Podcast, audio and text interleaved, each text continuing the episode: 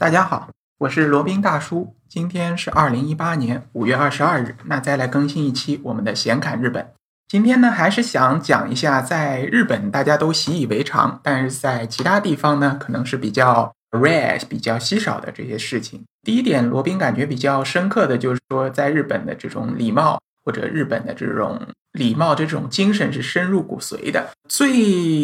印象最深刻是这样啊，就是坐巴士的时候，就不管是什么巴士，乘客下车的时候，巴士司司机都会说一声谢谢，ありがとうございます。而且呢，不是只说一次，是下多少个人他就说多少次。罗宾在那边非常注意的这个这个观察过，完全就是做到的，就是比如下去十个，每下一个他就说一声谢谢，再下一个再说一声谢谢。 然后再下一站还是完全一样，谢谢。可能他说的比较快，就是那种比较含混的，但是数量呢是一个都不会少的。罗宾不知道这个是他们巴士公司的一个内部规程、内部要求，还是说巴士司机自己的一个对自己的要求。反正罗宾坐过的所有巴士，概莫例外都是这样的。相信在其他的国家，可能有一些也会做到说一些 “thank you, thank you”，但不可能做到每下一个乘客他就说一声，这点还是比较少。见的，还有第二点呢，是西服在日本的普及程度，尤其是在日本上班族中的普及程度是非常非常非常高的。基本上可以说，只要是上班族都是穿西服的，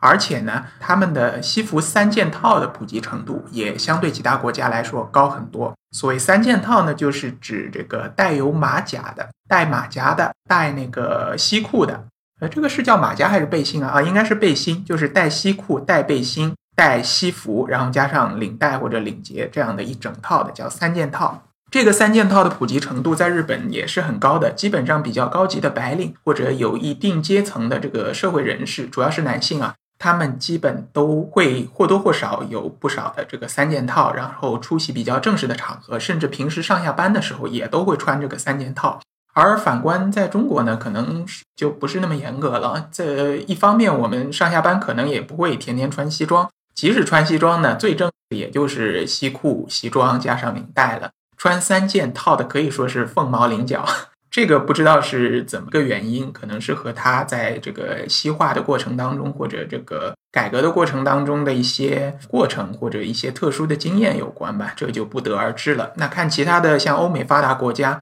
印象当中像美国也只有像那种华尔街精英啊，这华尔街之狼啊那种，就是那个小李子演的华尔街之狼，他们才是穿三件套的。或者像那个在英国的话，就像那种伦敦绅士，他们可能穿这种三件套。才会有这样的可能性。其他国家不是太了解，但是从一些影视节目当中啊，从网上啊看了一下，三件套的普及是远没有日本那么普遍的。那还有一点呢，就是在日本的话，你在路上看到行人戴口罩的比例会特别的高，数量会特别的多。尤其是像女生的话，戴口罩可能有百分之二三十走在路上都是戴着口罩的。具体原因可能是因为日本那边的花粉啊，到春秋两季它花粉的。这个数量会比较多，容易引起过敏、剧烈咳嗽或者一些不良的反应，所以他们戴口罩有一部分是为了防止花粉症，那还有一部分可能就是为了干净吧，就觉得在公共场所，尤其是搭乘公共交通、地铁、巴士哦不太干净，别人呼出的空气会有一些污浊，那希望戴个口罩过滤一下。那还有一部分呢是为了卖萌啊，戴个口罩上面画一个卡通的图案，或者画一个这个红唇。是吸引别人眼球的。总的来说呢，走在路上戴口罩是非常平常的一件事情，不会像在中国一样，你可能戴个口罩，大家觉得是不是你生病了，或者什么样的其他的原因，或者那个污染特别严重的时候再才会戴口罩，而不像日本这么普遍。还有一种呢，就是可能大家也都知道，就是叫萌文化，日本的萌文化，或者说日本的这种动画文化，是在各行各业，就是整个社会当中都是无处不在的。就比如说举个例子，日本他们在呃冲绳，它有一条那个轻轨线，它是有一个小名的，叫 Ui，就是一个女孩子的女孩子的一个日本名字。然后呢，它还有一个卡通形象，是那个印在轻轨的车厢上面的。然后其他的像航空公司，其他的像 JR 也都有各种各样的吉祥物，还有说它的特定的列车，它有一些特定的吉祥物和标志。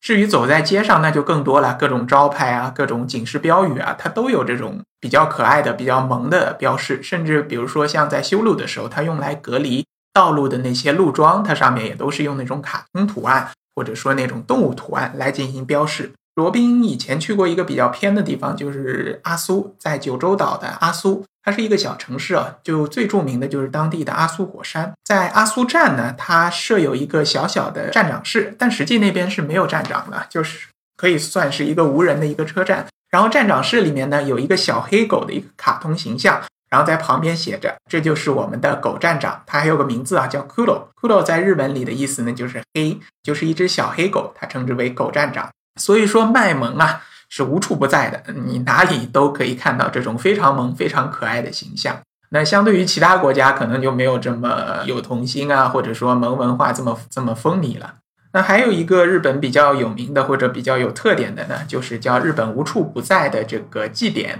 呃，日本的祭典，日文叫马兹利，它简单来说就是节日的意思，可能还有一些这个 celebration 啊庆祝的意思。它主要就是。呃，用来分界这个日常的生活和非日常生活的一种手段啊。这个日本大家都知道，工作是非常的辛苦，非常的繁忙，加班也很多。那只有在这样的祭典当中，大大家才可以放松一下，这个欢乐一下。所以呢，这个日本的祭典是非常非常的多。据那个官方的统计，在日本有迹可查或者说已经这个公开登录的这样的祭典呢，有三十万个以上，三十万啊。这个这个数量是非常非常多的，几乎是每一个神社呃都会有这样的一个相对应的祭典，或者说每一个小地方、每一个村，它都会有这个当地的一个祭典。祭典的类型也是不一而足啊，最普遍的就是那种抬着那种很大的木质的这轿子，然后上面是或者是成打扮成各种各样的人，或者是各种妖怪或者神仙的形象。对日本人来说，其实妖怪并不是一个恐怖的一个东西。就比如说像日本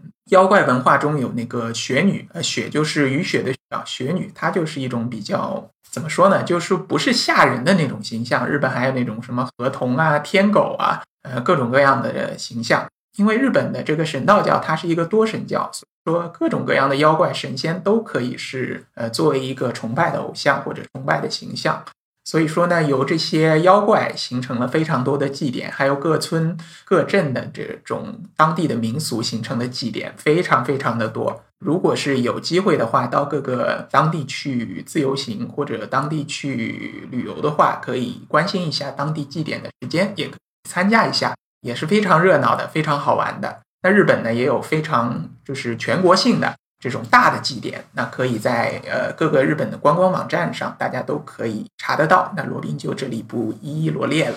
那今天就讲了一些在日本非常习以为常、非常普遍，但是在其他国家、其他地方并不怎么常见的，或者说比较稀少的这么一些现象。好了，那今天的闲侃日本呢就先到这里，我们下期再聊。接下来是罗宾大叔的广告时间。罗宾大叔可以提供如下的收费服务，包括日本自由行、深度游的定制服务，以及日本经营管理移民的咨询办理服务，包括经营管理移民 DIY、经营管理企业托管安心服务、购入旅馆经营托管安心服务，以及赴美生子、赴加生子的咨询服务。赴美生子、城市签的代办服务，以及美国、加拿大十年旅游签证的代办服务，还有呢，就是希腊购房移民服务，也叫希腊黄金签证项目，二十五万欧元希腊买房送一家三代绿卡，还有瓦努阿图绿卡捐赠项目，瓦努阿图入籍捐赠项目是全世界最经济、最快、最省心、最没有移民间的移民项目。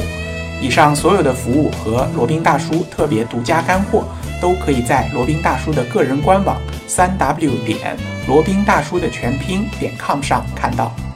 您也可以添加微信八二七四七九七零八二七四七九七零，向罗宾大叔本尊咨询服务详情。添加时请注明获知微信号的渠道和咨询的内容。谢谢大家。